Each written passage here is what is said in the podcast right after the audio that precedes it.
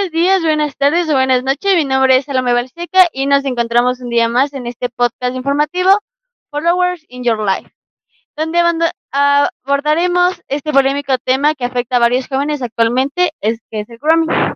Nos encontramos acompañados de una invitada especial, la cual nos brinda más conocimiento sobre el tema tratado. Te doy la bienvenida a la psicóloga de la Unidad Educativa San Luis Gonzaga, Natalia Navarro, Buenas tardes, ¿cómo está? Hola, mi tía, ¿cómo estás? ¿Cómo están todos? Espero que súper bien. Estoy gustosa de poder ayudarles. Muchas gracias. Y sin más, empecemos con este podcast informativo. Doy paso a mi compañera Camila Carracedo, quien nos, quien nos ayudará con una pequeña introducción sobre el grooming. ¿Sabe que el engaño pederasta, más conocido como el anglicismo grooming, es un delito por el cual una persona adulta contacta con un niño, niña o adolescente a través de Internet, ganándose poco a poco su confianza, creando un apego emocional con el propósito de involucrarse en la actividad sexual. Esta puede ir desde hablar de sexo o tener material del mismo tipo, hasta mantener un encuentro sexual. Aun cuando no se alcance este objetivo, también son considerados online grooming. Todos los actos materiales encaminados a conseguir. El proceso en el que se establece un vínculo de confianza es muy parecido al abuso sexual infantil físico. Ahora bien, para continuar con la entrevista doy paso a Alison Cruz, Joel Molina y Camila Arroyo, quienes guiarán desde ahora el podcast. Pero antes una pequeña intervención de nuestra entrevistada. Natalia, con respecto a todo lo que se dijo en la parte introductoria acerca del grooming, ¿qué más podría agregar? Bueno, ya lo que tú dijiste tiene bastante, bastante razón, ha sido una introducción muy concisa, muy concreta. Y mm, nada más que entender el grooming como lo que es, no un delito sexual, eh, un, además de eso es jugar con la inocencia de los niños con, y obligándoles, a, caer en actos que incluso invade la privacidad de otros niños. Entonces es corromper totalmente no solo su inocencia, su infancia, sino además la de los niños que le rodean a él. Acotando lo que me acaba de decir, estimada Natalia, eh, ¿nos podría contestar una duda acerca de qué edades de rango acusan a los abusadores de grooming? Eh, las víctimas de grooming generalmente son menores de edad, es decir, eh, chicos desde 7 años hasta más o menos 16, 18 años. Y siempre para que se dé este delito de grooming, eh, vamos a ver que no son entre pares estas agresiones, ¿no? Siempre va a ser alguien que es mayor, que está utilizando el engaño, que está utilizando eh, la fantasía para aprovecharse de estos niños. De, eh, de un caso que yo he tenido cercano, el niño tenía siete años pero enviaba fotos de su primita de 5, 6 años. Entonces estamos hablando más o menos de una edad en la que las víctimas tienen acceso a la tecnología. Y claro, coincide con esta, edad, más o menos 6, 7 años, que ahora por el tema de la pandemia los niños han tenido que aprender a manejar pronto la, tecnología y, más la, eh, la actuación también eh, descomedida de los padres de familia, pues si les crean redes sociales, ya abren una puerta para que sus chicos y chicas caigan en este, en este lamentable hecho. Ahora, si la edad en concreto sería más o menos de 6, 7 años, hasta los 16, 18 años se, consideraría, se considera como víctima de grupo. En los adolescentes tienen otros, otros mecanismos que, bueno, ya Luego, eh, más adelante podemos explicar los mecanismos que son diferentes para adolescentes y para los niños pequeños. Eh, sí, y precisamente hablando de esto, ¿cuáles son las principales técnicas que el abusador o el abusador utiliza para hacer que la víctima sea parte de este engaño? ¿Cuáles son las más comunes? Es decir, el proceso. Ya, eh, generalmente con los niños pequeños, como les decía, los niños más o menos de hasta unos ocho años, el mecanismo que utilizan es hacerse pasar por el, las personas que se miran los niños. Entonces, por ejemplo, se hacen pasar por, Luna, por estas series que los niños ven y eh, empiezan a, hacer a los chicos, hacerles participar en supuestos concursos que tienen que ganar enviando fotos, enviando fotos de ellos, enviando fotos de sus, de sus hermanitos, de sus primitos, ¿ya? Entonces, de esta manera ellos envían estas fotos y participan de, de esta manera y caen en, en, este, en estos actos, ¿no? Ahora, ya con los chicos más grandes, lo que suele suceder es que la persona que se está haciendo pasar el pedófilo se crea perfiles de chicos de su edad, de chicos, chicas de su edad, y les empiezan a coquetear como si fueran chicos y chicas de su edad y empiezan a pedir fotos. Y claro, como eh, los, los adolescentes piensan que están hablando con, con otro adolescente, que además se muestra simpático, se muestra atento, se muestra coqueto, entonces también ceden y empiezan a enviar fotos o empiezan a tomar contacto.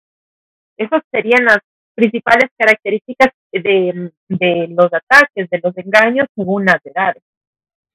Listo, muchísimas gracias. Nos parece importante acerca del, del grupo y de las estrategias que usan los abusadores.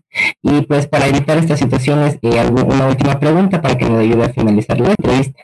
¿Qué medidas preventivas pueden tomar los padres para evitar el bullying y otros tipos de violencia online? Eh, la sugerencia sería primero tener control parental en los dispositivos de los menores de edad, siempre eh, limitar, ¿no? Poner la aplicación de control parental.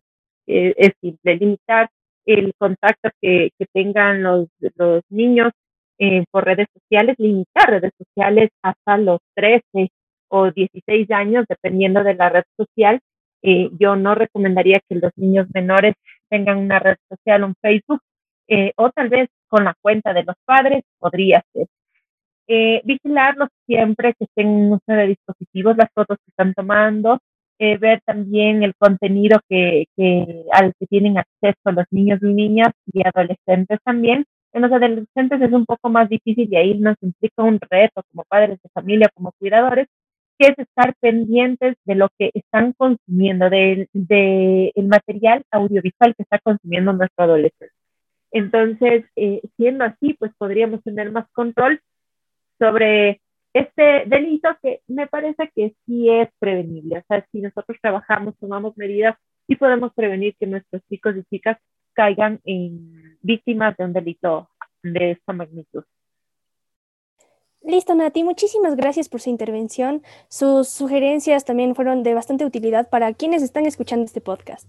Le agradecemos mucho y aquí terminamos con esta entrevista.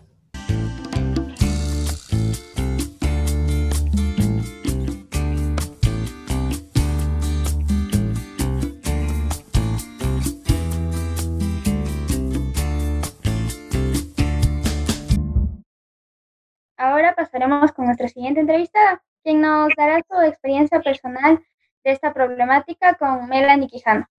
Hola Mela, ¿cómo estás? ¿Cómo te va? Bienvenida. Cuéntanos tu historia con lujo de detalles.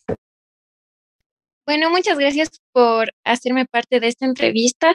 Bueno, a ver, yo les voy a hablar sobre una experiencia que tuve en el 2016. Eh, fue vía Facebook y fue por pura curiosidad. Todo empezó cuando una chica eh, llamada Daniela Córdoba me empezó a escribir por Messenger y me escribió justo eh, pidiéndome que si deseaba comprar eh, unas entradas para un concierto. Entonces yo le dije que, que no, que no, la verdad que no estaba interesada. Me acuerdo que era de un concierto de Justin Bieber que justo, que justo estaba full de moda. Entonces yo le había dicho que no, que no quería y de ahí me empezó a llamar insistentemente al celular y me decía que le conteste. Yo le decía que, que no, que no le conozco. Y entonces me dijo que, mm, que entonces que ella me podría regalar las dos entradas porque ella había comprado dos entradas y que no podía ir porque ella vivía con sus tíos y que no podía ir al concierto porque porque no le habían dejado a ella ni su amiga, entonces que me las iba a regalar a cambio de que yo le pasara fotos, eh, packs. Entonces yo le había dicho que, que, no, que no estoy interesada. Y me había dicho que entonces eh, solo que hagamos una videollamada normal y que conversemos un rato porque me quería hacer unas preguntas.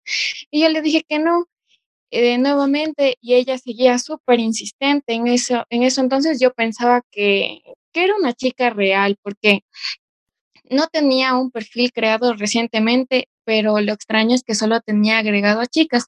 Entonces seguimos en la conversación y me decía que hagamos esa videollamada y yo le decía que no y después me dijo que ella me las regalaba a cambio de nada, pero que, que le confirme la ubicación de mi colegio. Y yo le dije que, que no, o sea, que no quiero nada, que, que no se preocupe, que trate más bien de venderlas. Yo así tratando de ser amable para para no hacerla enojar y yo que sé, en eso entonces ya tenía un poco de miedo y yo hablaba con mis amigos mientras tanto y les pedía consejos porque en eso entonces no, no, no sabía con quién hablar. Entonces, esta, esta chica me dijo, no, no sabes qué, ya sé dónde estudias. Y fue, fue feo porque yo nunca le había dicho dónde estudiaba ni nada y me dijo el nombre de la institución en la que yo estaba. Me dijo varios datos de mi información personal, sabía en qué recorrido iba y ahí empezó lo feo porque me empezó acosar horriblemente, a mandarme fotos así, pero fotos de, de, un señor así, desnudo, fue, fue muy feo, la verdad. Y después ya me empezaron a llamar varias veces a la casa, me llamaban al celular y entonces ahí acudimos a mm, con mis papis acudimos a mm, autoridades. Primero fuimos con la psicóloga de, mi colegio porque esta, esta chica me empezó a mandar fotos de un señor, así, todo feo. Y luego ella nos aconsejó que llamemos a la policía y que en este caso pidiera ayuda y que ellas me iban a cuidar y que les dé la clave en eso entonces de mi perfil de Facebook porque podían rastrearle al perfil mediante el correo, mediante el nombre del correo electrónico. La verdad no sé cómo le hicieron, pero resulta que era un señor que tenía una, que ya, o sea, ya tenía varias denuncias por acoso a menores de edad y también tenía una denuncia por violación y secuestro. Entonces fue sumamente fuerte esa situación. Y bueno, eso les quería compartir.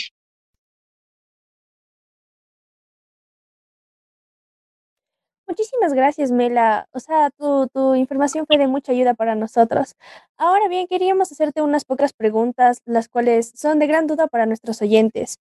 Por ejemplo, en esta nueva modalidad de virtualidad que estamos manejando actualmente, ¿tú crees que esto se ha vuelto un conflicto para más personas? ¿Qué opinas tú al respecto? Yo creo que sí, la verdad es algo full común, porque por ejemplo, yo he tenido la oportunidad de conocer a varias personas que tienen bastante influencia en las redes sociales y no hay una sola persona que no haya pasado por algo así de acoso. En este tiempo yo pienso que es algo bastante normalizado porque desde mi perspectiva y cosas que a mí me han pasado, yo, yo sin ser famosa o sin tener muchos seguidores, igual sí me ha pasado que de repente estoy en, Instagram y abro alguna foto y es algún, alguna foto de alguien desnudo, así, sin, sin que se lo haya pedido ni nada, y varios mensajes de, de abuso.